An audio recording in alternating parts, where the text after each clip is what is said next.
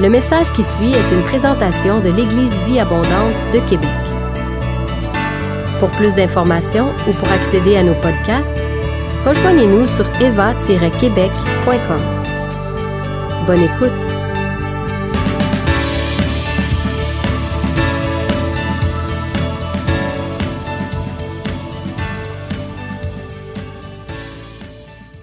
En fin de semaine, hier soir, pas plus tard qu'hier soir, j'ai écouté le film euh, La résurrection du Christ. Est-ce qu'il y a des gens qui l'ont écouté en fin de semaine? C'est vraiment bon, hein? Vraiment, mais vraiment bon. Euh, ça fait très différent de Jésus de Nazareth. Quels sont ceux qui ont écouté Jésus de Nazareth quand il était, plus jeune, là? Puis on était tous plus jeunes dans ce temps-là. Et euh, j'ai toujours trouvé que Jésus de Nazareth était particulier parce que je le trouvais, je le trouvais très. euh, Exactement comme ça. J'avais remarqué quand j'étais jeune, j'étais adolescent, Jésus de Nazareth clignait jamais des yeux. Il était, on avait fait de, Jésus un personnage très euh, mystique, très, ça, comme un petit peu euh, hors de la norme. Et j'ai beaucoup aimé euh, la façon qu'ils ont représenté Jésus dans la résurrection du Christ. Ce matin, alors que je me préparais pour la réunion, je suis allé sur mon, mon, application Vidéotron sur la télévision pour voir. J'avais cru voir qu'il passerait deux fois en fin de semaine. Il a passé hier, euh, hier soir. Et j'ai dit, sûrement qu'il repasse après-midi aujourd'hui, mais malheureusement, il passait à 9 h ce matin. Fait que pour ceux qui voulaient l'enregistrer, euh, vous avez manqué votre occasion. Mais assurément que c'est disponible pour la location. Donc, c'est un excellent film qu'on voit la question de la résurrection, mais à travers le regard d'un tribun euh, romain, un, responsable, un leader de, de- de- de- l'armée romaine à Jérusalem, évidemment, qui travaille aux côtés de Pilate.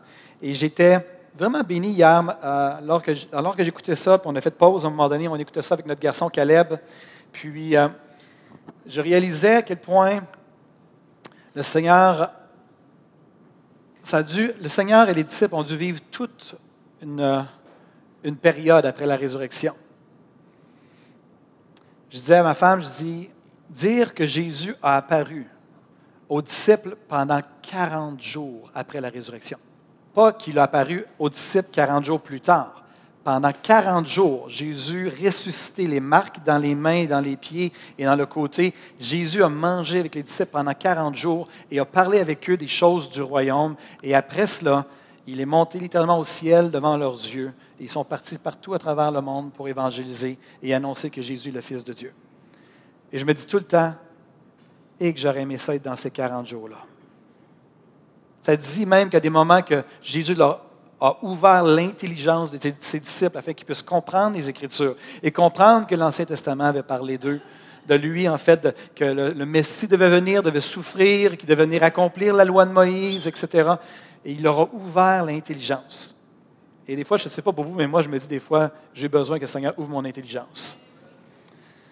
Donc, ce matin, j'aimerais qu'on puisse lire. Tu peux commencer à jouer. J'aimerais commencer ce temps en lisant la Bible. C'est une bonne idée, non? Je crois dans la véracité de ce livre. Je crois que le Seigneur nous a fait un cadeau en nous donnant ce livre. Je crois que nous sommes appelés à l'honorer, pas honorer le livre, mais honorer le contenu et de vraiment faire en sorte de le prioriser dans nos vies. Et J'avais à cœur ce matin, en toute simplicité, de venir et de lire un passage, bien entendu, sur la résurrection et de laisser la parole parler à nos cœurs, encore une fois. À travers les années, je suis convaincu qu'il y a plein de gens, plein des dizaines et des dizaines de gens dans cette salle qui vont dire ce livre-là un jour a changé ma vie, d'une manière ou d'une autre. Et j'aimerais qu'on puisse le laisser parler à nos cœurs. Est-ce qu'on peut juste inviter le Saint-Esprit maintenant à venir rendre vivant sa parole à nos cœurs et à nos esprits?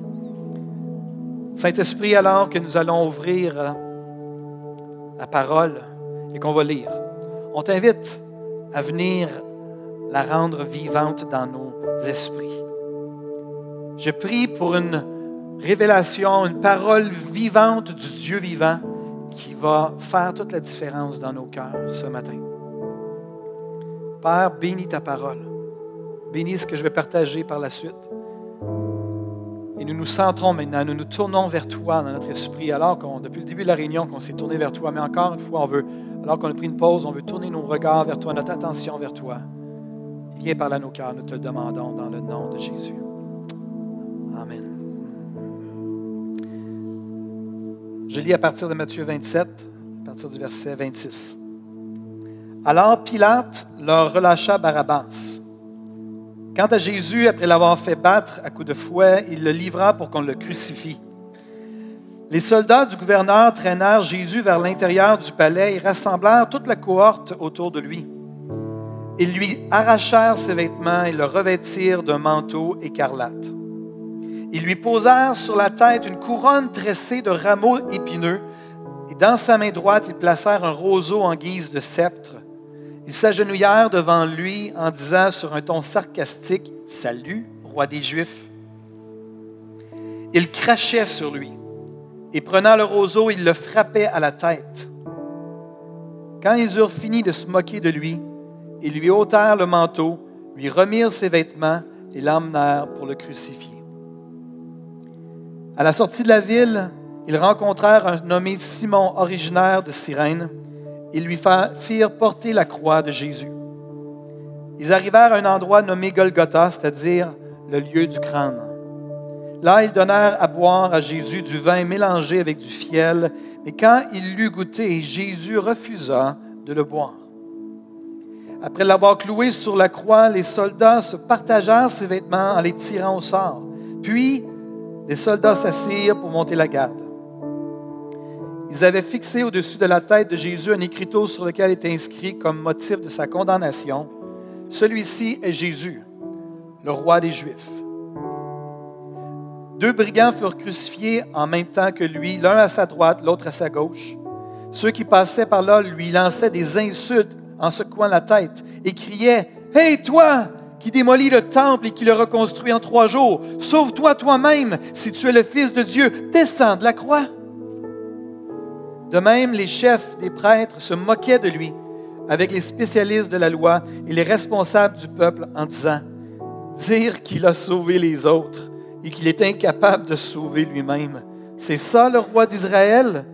Qu'il descende donc de la croix, alors nous croirons en lui il a mis sa confiance en Dieu, eh bien, si Dieu trouve son plaisir en lui, qu'il le délivre. N'a-t-il pas dit, je suis le Fils de Dieu? Les brigands crucifiés avec lui l'insultaient, eux aussi, de la même manière. À partir de midi et jusqu'à trois heures de l'après-midi, le pays entier fut plongé dans l'obscurité.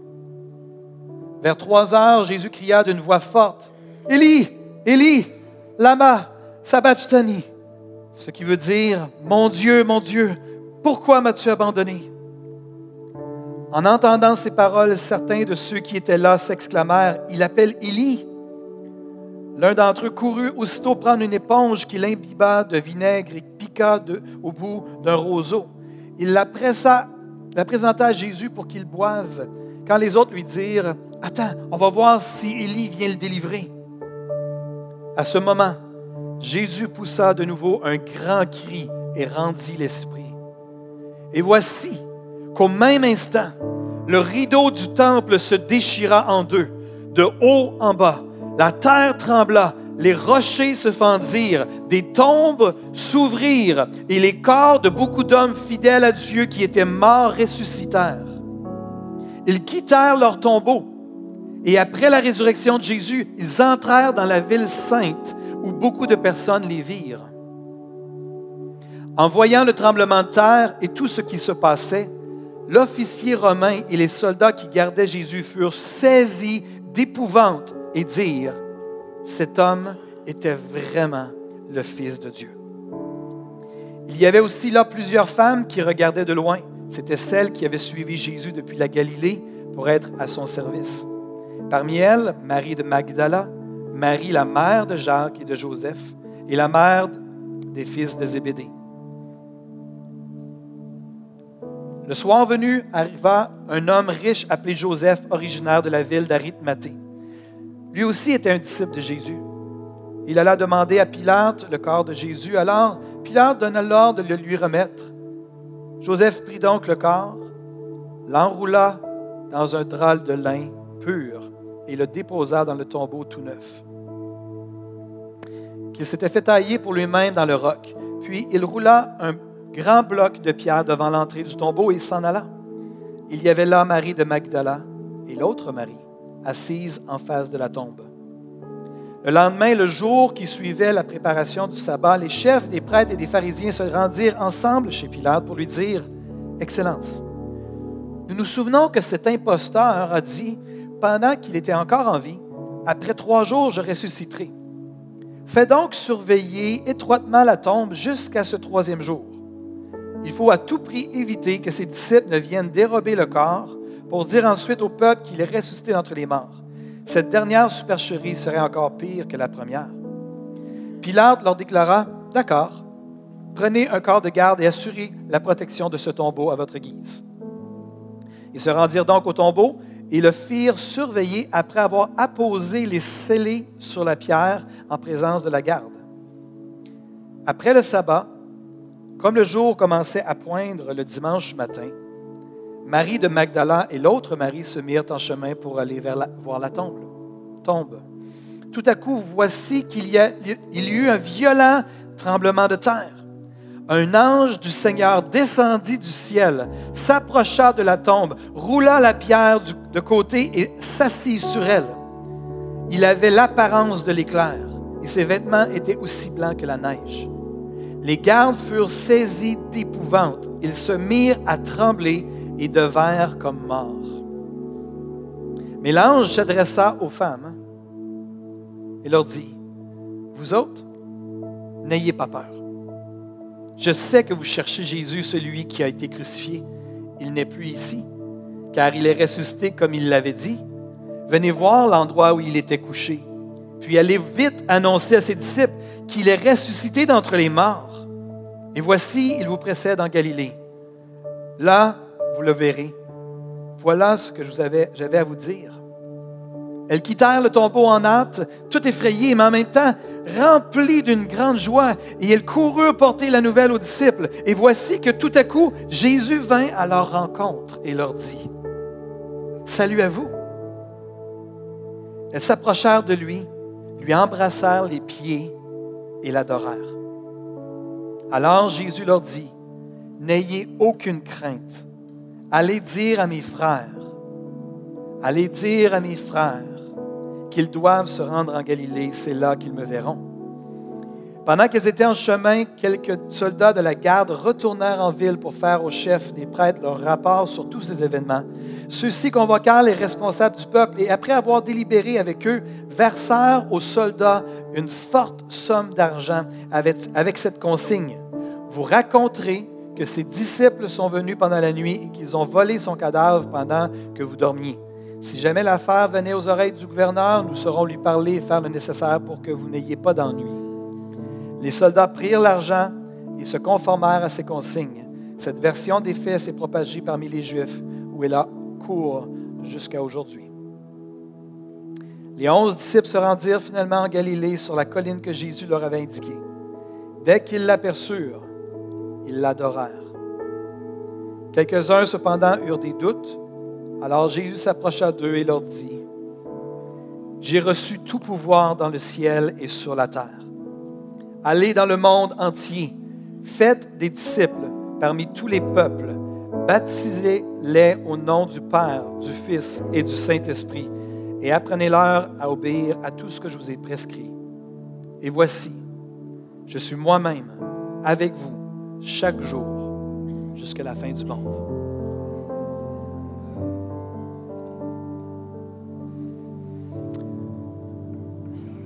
Quel beau texte. A des gens ce matin que c'est la première fois que vous entendez un des évangiles, le récit officiellement, que vous avez peut-être entendu parler de l'histoire de Jésus, mais ça s'est tiré de l'évangile de Matthieu, il y a un autre récit aussi dans l'évangile de Luc. Mais voici quel est le, cœur même de, de l'évangile. Après que Jésus soit ressuscité entre les morts, qu'il ait passé 40 jours avec les disciples, ressuscité, comme je l'ai dit un peu plus tôt, avec les marques. Il a mangé avec eux. Il leur a, enseigné, il leur a expliqué pourquoi il avait, avait, dû passer par la croix, ressusciter entre les morts. Et ça nous dit que par la suite, ils ont vécu euh, un dix jours d'attente à Jérusalem. Ils attendaient le Saint-Esprit qui avait été promis par Jésus. Et ils ont vécu ce qu'on appelle, nous, la Pentecôte. L'Esprit Saint est descendu au-delà, au-dessus de Jérusalem. Il y a un bruit vraiment puissant qui est venu au-dessus de Jérusalem. Ça nous dit que le bruit était tellement impressionnant que la population de Jérusalem, il y avait fait avoir des millions de personnes à ce moment-là parce que c'était la Pâque et tous les Juifs allaient à la Pâque lors de cette fin de semaine-là. Et ça nous dit qu'il y a eu un bruit, excusez-moi, c'était la Pentecôte, mais il à la Pentecôte, il y avait des gens de partout euh, dans le monde qui allaient à Jérusalem aussi pour célébrer la Pentecôte. Et ça nous dit que quand il y a eu le bruit, les gens ont accouru tellement que le bruit avait été entendu par la population de la ville. Et les gens ont été remplis du Saint-Esprit, sont mis à parler en d'autres langues. Et un peu, alors que les gens se demandaient qu'est-ce qui se passait, il y avait des gens qui, étaient, se moquaient de, ce qu'ils voyaient. Ils voyaient les gens qui étaient remplis du Saint-Esprit, qui, qui parlaient en d'autres langues, qui parlaient des merveilles de Dieu dans toutes sortes de langues.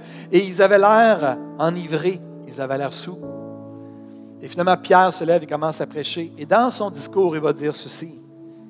Jésus de Nazareth, cet homme à qui Dieu a rendu témoignage devant vous par les miracles, les prodiges et les signes qu'il a opérés par lui au milieu de vous, vous l'avez crucifié, vous l'avez fait mourir par la main des impies, mais Dieu l'a ressuscité en le délivrant des liens de la mort. Un peu plus tard, ils vont encore annoncer le message, le cœur du christianisme. Ils vont dire, vous avez fait mourir le prince de la vie, Jésus, c'était un de ses titres que Dieu a ressuscité des morts, nous en sommes témoins. Repentez-vous donc et convertissez-vous pour que vos péchés soient effacés et que des temps de rafraîchissement viennent de la part du Seigneur et qu'il vous envoie, qu'il envoie celui qui vous a destiné, Jésus-Christ. Juste quelques versets. Hein. Jésus s'est donné lui-même pour nous, les Québécois et les hommes et les femmes de toute nation, afin de nous racheter de toute iniquité et de se faire un peuple qui lui appartienne, purifié par lui et zélé pour les bonnes œuvres. Et Galates 4, 7 dit ceci. Ainsi, tu n'es plus esclave, mais fils. Et si tu es fils, tu es aussi héritier par la grâce de Dieu.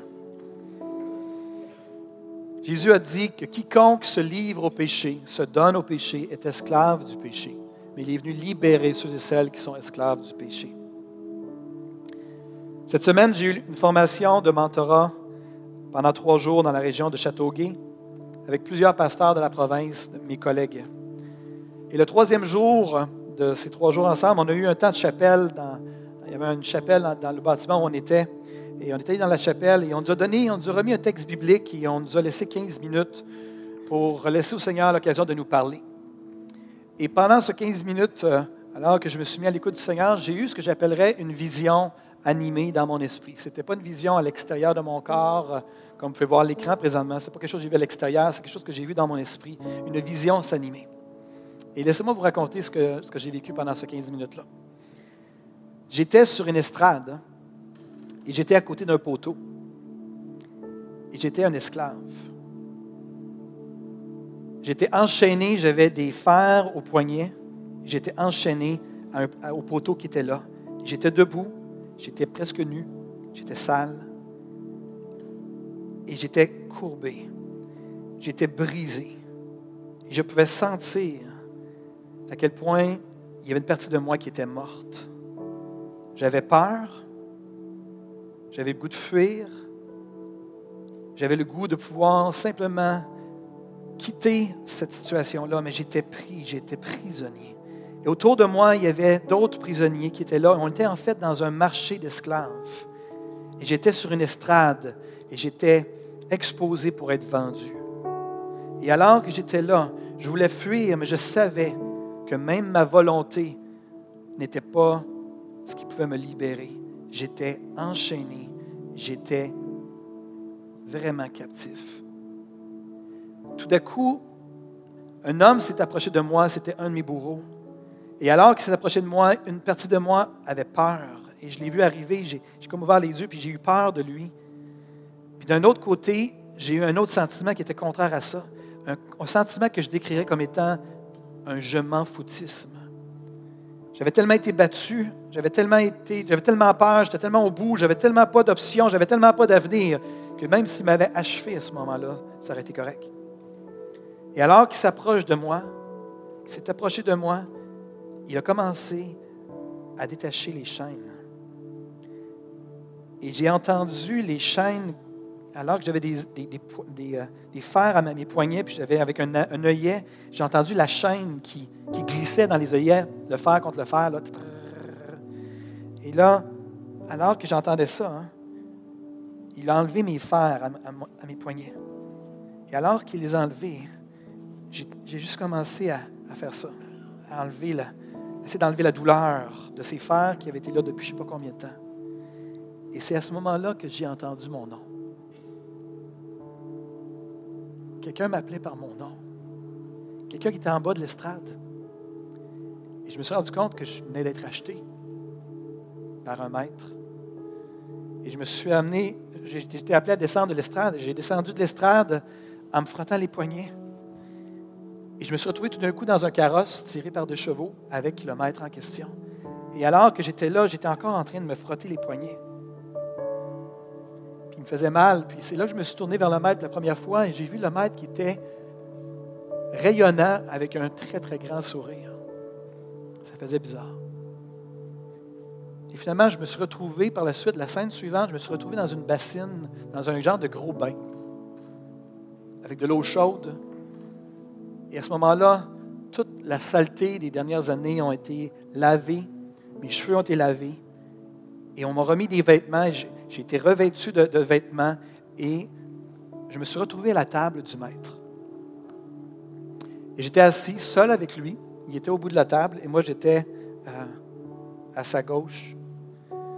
Et j'étais assis là et j'étais totalement confus. Dans l'incertitude, je ne savais pas si c'était une blague, je ne savais pas si c'était. Euh, qu'est-ce qui se passait exactement. Et je ne connaissais pas, tout, était inconnu. Je ne connaissais pas le maître, je ne connaissais pas l'endroit, je ne savais même pas où j'étais. Je ne savais pas si j'étais pour retourner à, quelque part, être enfermé quelque part dans quelques instants. Je ne comprenais pas ce qui se passait. Et tout d'un coup, une servante arrive de l'arrière et vient vers moi et elle a sous, dans son, sous son bras euh, un pot, gros euh, chaudron avec une louche.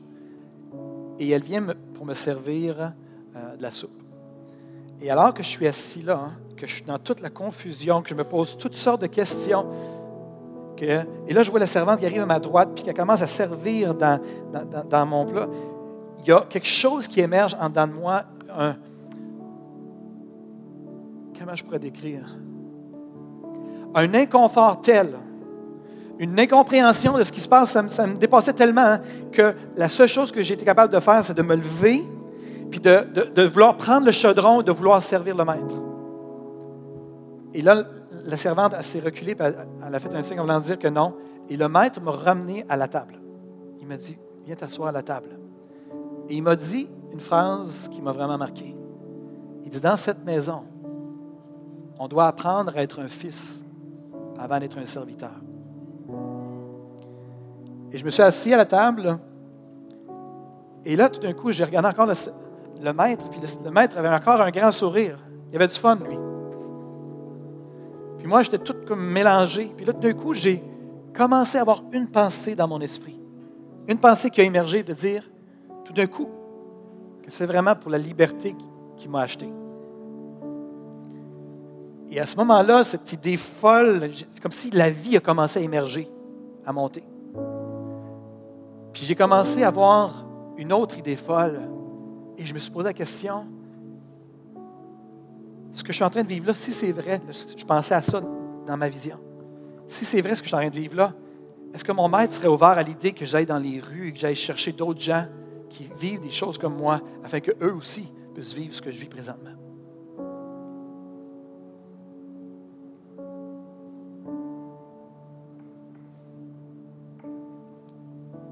Et à ce moment-là, le pasteur responsable nous a demandé de revenir ensemble pour pouvoir échanger ensemble.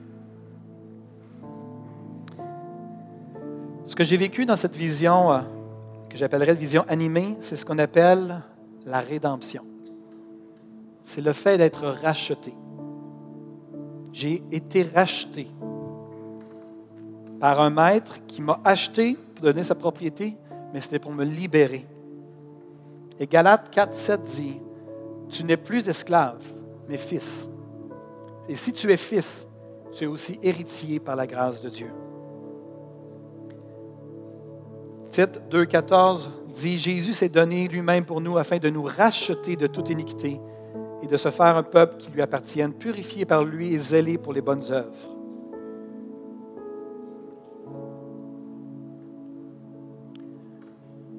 Jean, un des disciples de Jésus qui l'a vu ressusciter, a écrit son évangile. Et au début de son évangile, il va dire ceci. Mais à tous ceux qui l'ont reçu, ici il parle de Jésus, mais à tous ceux qui ont reçu Jésus, à ceux qui croient en son nom, Jésus a donné le pouvoir de devenir enfant de Dieu. Ce que la Bible enseigne, c'est qu'on ne naît pas enfant de Dieu, on devient enfant de Dieu. On a le pouvoir de devenir enfant de Dieu lorsque nous accueillons Jésus. Et j'aimerais offrir l'opportunité ce matin, c'est des gens qui vous avez jamais donné votre vie au Seigneur, Jésus. Alors qu'on le chante depuis le début, peut-être que votre esprit présentement, il y a quelque chose qui se passe dans votre esprit, que vous vous sentez interpellé pour la première fois de votre vie ou euh, peut-être pas pour la première fois non plus. C'est que c'est un matin ce matin pour euh, se consacrer à lui et de dire, moi je vais être racheté. Mon péché m'a brisé, j'ai vécu dans une famille peut-être brisée, je reconnais que j'ai besoin d'être pardonné de mes péchés. Et ce matin, c'est une occasion pour être pardonné. Peut-être des gens, vous êtes en visite ce matin, vous dites, je ne suis pas sûr de comprendre pleinement. J'aimerais juste vous dire, Jésus est venu dans ce monde pour mourir pour nos péchés afin qu'il soit pardonné, qu'on puisse être sauvé. Il est mort, il est ressuscité d'entre les morts. La Bible dit que si nous croyons et nous confessons notre bouche que Jésus vraiment est mort pour nos péchés, qu'il est ressuscité d'entre les morts, qu'on va être sauvé et que son esprit va venir habiter en nous. C'est le cœur même du christianisme. Le christianisme, ce n'est pas une religion. Le christianisme, c'est vraiment une relation avec Dieu le Père, Dieu le Fils, Dieu le Saint-Esprit et l'Esprit de Dieu qui vient habiter en nous lorsque nous l'accueillons. J'aimerais qu'on puisse pencher nos têtes à ce moment-ci dans ce segment et j'aimerais faire un appel en plusieurs volets. Saint-Esprit, je prie vraiment que tu viennes maintenant. C'est le moment le plus important de cette matinée. Est-ce que des gens ici dans ce lieu, vous dites, moi je suis là pour la première fois ce matin et je sens qu'il se passe quelque chose présentement dans mon esprit. J'aimerais vraiment faire cette démarche, faire cette prière-là. Je ne sais pas comment la faire, mais j'aimerais certainement pouvoir la faire avec toi, Pasteur Benoît. Si c'est ton cas, ce serait un honneur, un privilège pour moi que de pouvoir t'introduire dans le royaume, te montrer comment faire en sorte d'être sauvé de tes péchés. J'aimerais simplement que tu m'indiques, alors que les yeux sont fermés, que les têtes sont penchées, j'aimerais juste que tu m'indiques par la main, lever ta main es en disant, moi je vais faire la prière ce matin avec toi, Pasteur Benoît. Je veux, vraiment faire cette prière-là. Je sens l'Esprit de Dieu qui est sur ma vie présentement. Je ne comprends pas tout ce qui se passe, mais je veux vraiment donner ma vie. Juste lève ta main clairement là où tu es, afin que je puisse seulement prier avec toi. Garde-la levée, que je puisse bien la voir. Alléluia, Jésus. Même si c'était une seule personne ce matin, ça aurait valu la peine. Vais le redemander une dernière fois. Est-ce que quelqu'un ce matin qui veut donner son cœur à Jésus pour la première fois? Juste lever la main là où vous êtes et j'aimerais pouvoir le faire avec vous, vous guider.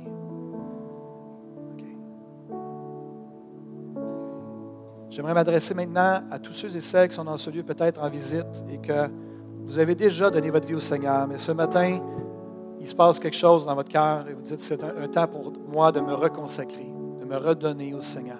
C'est un temps pour revenir au Seigneur. J'ai déjà donné ma vie au Seigneur, mais c'est temps de me reconsacrer. Si c'est ton cas, tu sens juste ce désir de te redonner, de te reconsacrer au Seigneur.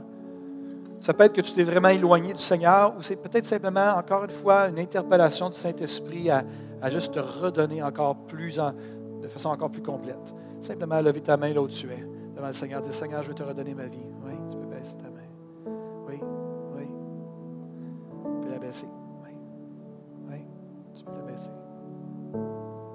Quelqu'un d'autre ce matin?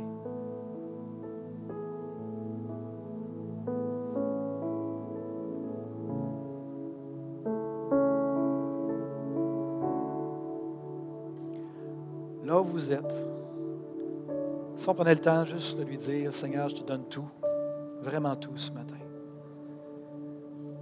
Dans votre cœur, vous pouvez murmurer, juste bouger les lèvres, c'est entre vous et le Seigneur. Simplement dire, Seigneur, je te donne ma vie. Je te redonne ma vie.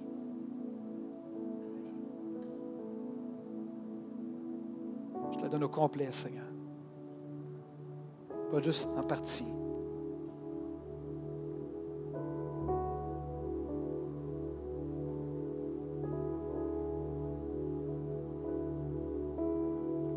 Apprends-moi à vivre comme un fils, comme une fille.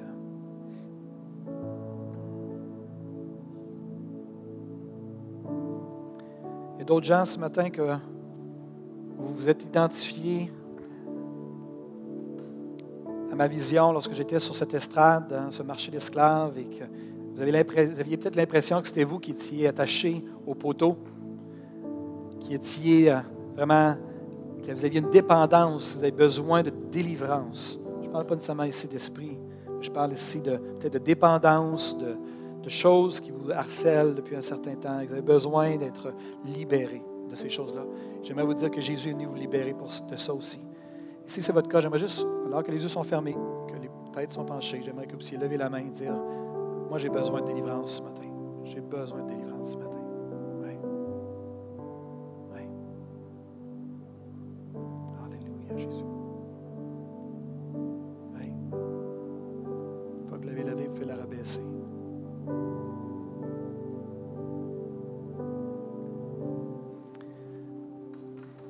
Laissez-moi prier pendant quelques instants. Seigneur, tu es venu libérer les captifs. Ça faisait partie de ton mandat, de la raison, une des raisons pour lesquelles tu es venu dans ce monde et que tu nous as donné ton esprit et que tu nous as donné ce mandat-là. J'aimerais maintenant venir briser le pouvoir de toute forme de dépendance dans ce lieu. Toute forme de dépendance, qu'elle soit de nature émotionnelle, que ce soit au niveau de la boisson, que ce soit au niveau de la drogue, soit la dépendance émotionnelle. Je prie, Seigneur Dieu, pour la délivrance, Seigneur. Que si c'est des gens vraiment qui ont même n'ont pas élevé la main parce que la honte était trop sur leurs épaules, puis ils avaient peur que quelqu'un voie leurs mains. Je prie, Seigneur, maintenant que le joug sur leur vie puisse éclater dans le nom de Jésus-Christ. Dans le nom de Jésus-Christ. Car c'est pour la liberté que Christ nous a franchisé, vraiment pour être libre, complètement libre. Seigneur, nous te bénissons et nous t'adorons et nous te magnifions. Nous déclarons que tu es celui qui libère et qui transforme. Alléluia, Jésus.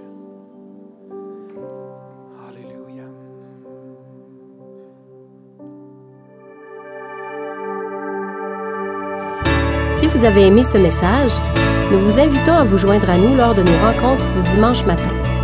Vous trouverez l'horaire et l'emplacement de nos réunions sur notre site internet eva-québec.com.